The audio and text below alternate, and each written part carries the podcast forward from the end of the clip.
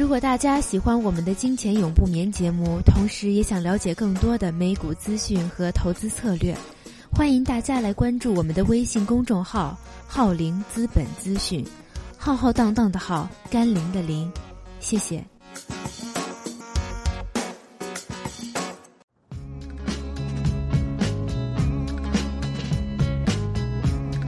解读最新北美财经，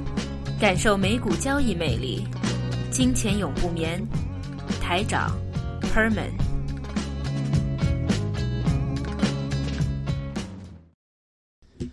OK，回来第二节的金钱永不眠节目，后面呢，我们股市啊，做这两个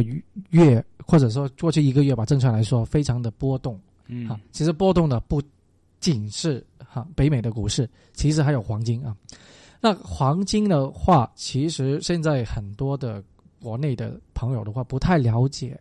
一个全世界最大的两个交易所，一个是在伦敦，伦敦，一个是在芝加哥，美国。的芝加哥。那基本上外面的啊这两个黄金的价格都差不多，但其实我发现其实国内啊，因为其实平常我很少看国内的市场，然后我现在也看了看国内的黄金盘，也跟着国际市场走的很厉害，就是现在上海黄金的那个。啊，今天我看大概是二百二十九左右。啊，但是我我目前没有这个概念呢。大概二百二十几是什么样的概念？我不知道啊，因为我没有在看啊中国的内盘。但以美国来说的话，现在今天为止是一千啊一百七十一一盎司一安士啊。那其实，在过去呃两年当中的话，有三次试过一个位置叫一千一百八十，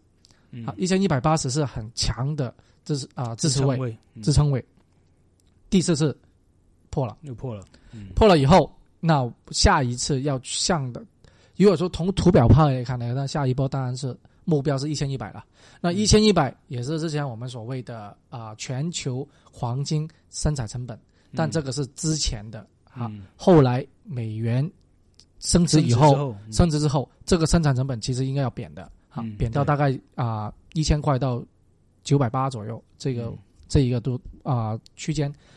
会不会这一波去到那个位置？当然应该机会比较大，比较少了，不会不会去到真的一千块。因为你还记得啊，零八年当时候的 QE 做起来的话，百兰克就把黄金从八百多块一直抬到抬到一千九、一千八、一千九，历史最高。当时我是记得，当时曾经有很多啊投资人已经大声喊，还还还有很多大银行也大声喊，黄金要上。当时一千六、一千七的时候说黄金要到两千。后来都觉得语不惊人死不休啊，两千都全低，两千五，甚至我听过最夸张有人叫要上四千的，但是都是这个方向啊，都这样叫啊，但他后来一直上到一千九之后，明显就疲弱就软下来，因为市场上面有很多不同的声音出来，他们因为全世界很多大的银行、大的投行，他们都是最大的庄家，或者是其中最大的庄家之一，他们一定要放不同的声音出来，然后就。呃，讲的好听的一点是给投资市场或者给投资者带来一些信息，觉得不好听就他肯定要误导你，不然他怎么能赚钱呢？对，好，每个人都买对的，全全部都是的一条直线上去，谁赚钱呢？对，啊，不可能的。当时比如说，当时全世界最大一个 ETF 啊，就是那个叫 GLD 那个 ETF 嘛，它当时成为全世界最大 ETF，因为当时黄金涨得厉害，而且除了黄金涨得厉害之后。入去进去买黄金的钱也是越来越多越来越多，所以导致它成为全世界最大 ETF。但过去一年，后来撤资的人是越来越多越来越多，所以现在它已经萎缩了，非常厉害，好像萎缩了起码百分之三十，好像非常厉害的萎缩。所以很多时候也是一波一波。所以我就说，Q 一这个东西有两个意义嘛。刚才我们第一节就说，第一就是说这是一个人的一个一次大实验试验，其实是一个大试验，而且是一个非政府组织。感觉像是政府，但是他以政府名义一个非政府就做出来一个大实验。第二个意义就是说，在过去 Q 一过去这三年有一个情况，我就觉得一直很迷茫，就是说，究竟这三年是我们是做对的三年，还是做错的三年？就说是好的三年还是坏的三年？因为在过去三年，我觉得最迷茫一个东西就是说，究竟这三年什么东西是值钱的，什么是不值钱的？好像当时我们一直觉得黄金是值钱东西，一说黄金是一个保值东西，但你现在看来，结果短短三年时间。突然间，我们这个 idea 这个思维完全就改变，觉得黄金已经变成一个，在过去三年之中是不停贬值。因为全世界作为保值的东西的话，目前就金融市场了啊，不要金融市场吧，应该啊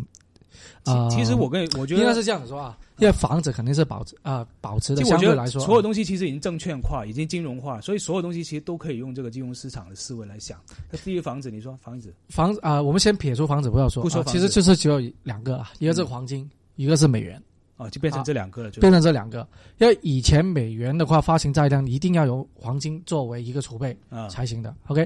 那现在的话，在过呃目前的经济状况，美元跟黄金是成为一个反比的东西。啊，因为两个都是啊、保值的，那肯定一个好，另外一个相对差一点点。对好，那黄金为什么从零八年啊、QE 啊那种东西的话啊涨到可以一千九百，就是因为美元的跌势不断的跌，不不不停印钱印钞票，大家觉得美元贬值不值钱，那不值钱的话，肯定要转去另外一个避险的工工具，那就是黄金喽。嗯。那去了黄金就把它八百多炒到一千九，好了，现在美汇指数又重新的变强，美国经济重新说要开始走出这个金融海啸带来的一个阴影，那这样子的话，大家就觉得，哎，黄金是时候要抛售了，嗯。那重新的又把它推下去。对，这一波今天的就这两天的，从一千二百大概三四十的话，到今天一千一百七十，那在三天以内跌了六十块，跌了这么多的话，其实一个就是美汇指数的上涨，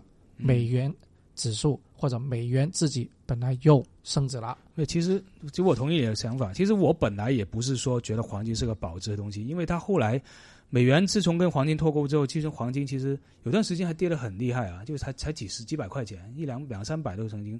是最近这几年之后才重新突起来。嗯因为我我巴菲特就曾经说过嘛，他就说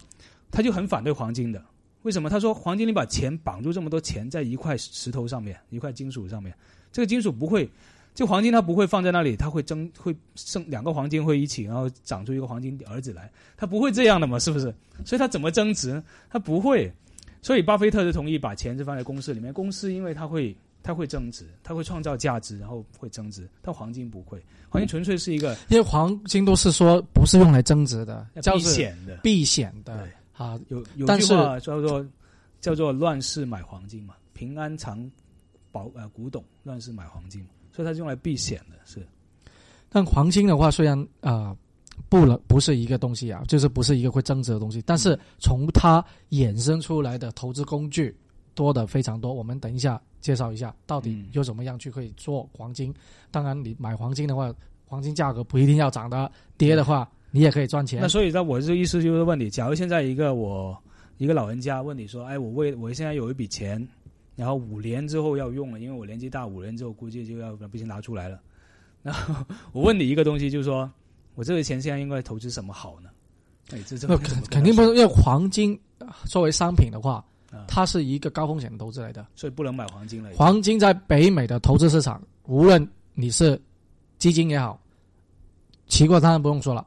股票也好，好，嗯因为 OK，我们要不这样子重新再说，到底有什么东西跟黄金是啊、连在一起的？可能第一个，你可以直接买一个金条，啊，你不一定要金条，因为金条这么重，金币也可以，而且而且呃呃带着也不方便，跟人家抢什么之类啊，你可以买一个证书，哦，证书上面证明你有多少 ounce 多少重量的黄金。叫纸黄金，啊，纸黄金，那然后那个黄金的实体的黄金就放在保险啊库里面。保险库，就是啊，比如说加拿大就加拿大保险库，美国就美国联邦储备局是是或者银行之类的一些啊金融机构。好了，那或者你好了，这是实体了嗯啊，实体多少钱就多少钱，但是买卖差价是很大的，这黄金我告诉你，手续费很多，很而且买卖差个差价是很大的，哦，就连卖给他跟买过来是可以相差一百块的。哦啊，加拿大某个银行两百块，我见过，我马上是骂那个银行的。OK，那真的你是坑钱的，因为市场一千三百，你买你要一千四百，你卖要一千二百，对，其实差哦，我说错了是两百啊，真的买卖差价是两百块，可以去到对。这么厉害的。所以买实体其实不是很好好的方法，呃，实实体很多人以为以为实体真的，你看你一买卖，货真价实。你啊。买卖已经没有百分之二十了，差不多，对。对，对吧？所以。说没有人说买黄金真的是很保值的，没有的。啊 OK，第一个，那第二个的话，你有做证券了，做证券的话就多了。第一个，你可以买相对来说比较安全的，你可以买黄金股票，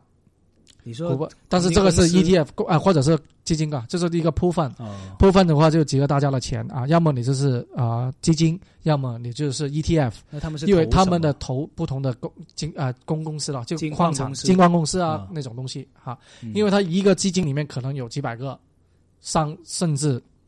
一千个都有机会嗯。啊，当然通常都是几百个了啊嗯，这些公司为主，而且有时是全球的，那这样子的话就就算有一两个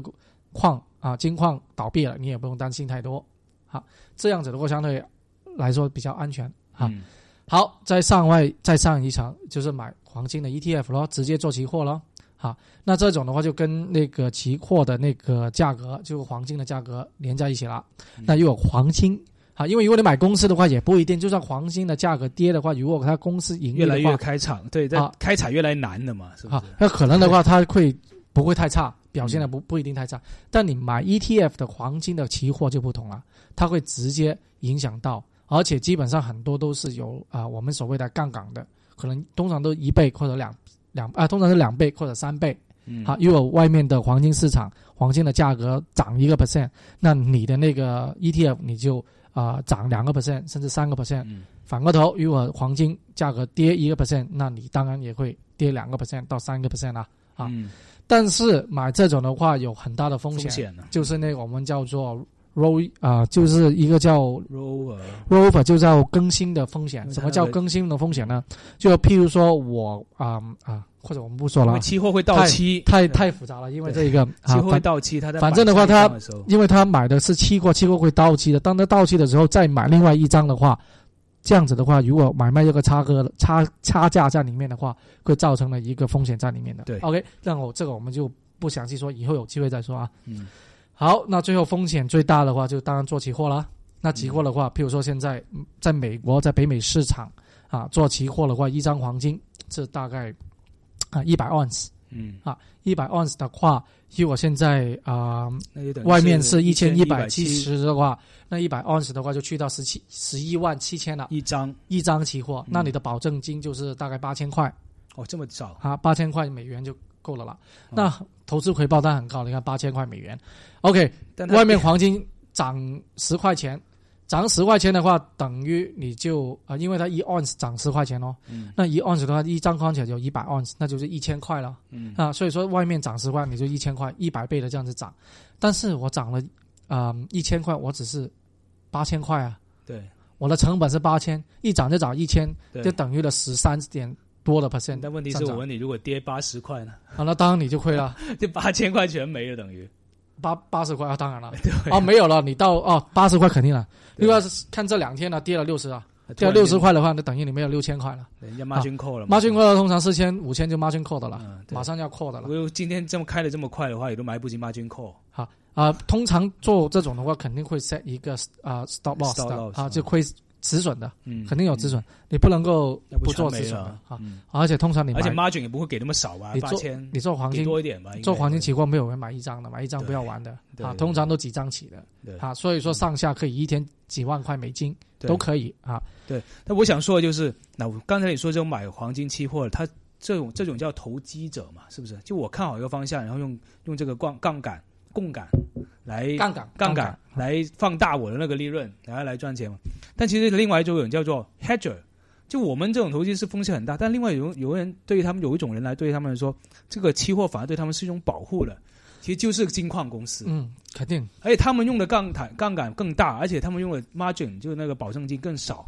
但是他们为什么他们可以这样用？因为他们是生产黄金的嘛。我输了我不怕，我可以 hold 到我交割那一天，我真的把黄金生产交给你，嗯那我怕什么亏呢？是不是？所以他们可以用很大杠杆。所以为什么每次黄金大家发现每次黄金跌的时候会跌得特别 steep，就特别快，特别陡峭？是因为跌的时候其实是金矿公司他们用很大的杠杆在做空。为什么做空？因为他们知道未来会跌，他们干脆就先做空来对冲他自己的风险。在跌的时候，因为跌的时候他做空嘛，他就会在期货上赚的钱。那哪怕黄金到时候价格跌下去了，跌下去的钱也就更好在期货上的钱能赚回来，就对冲了它的风险。所以为什么每次黄金一跌会跌得特别快，而且跌完之后就会有一个趋势会特别明显，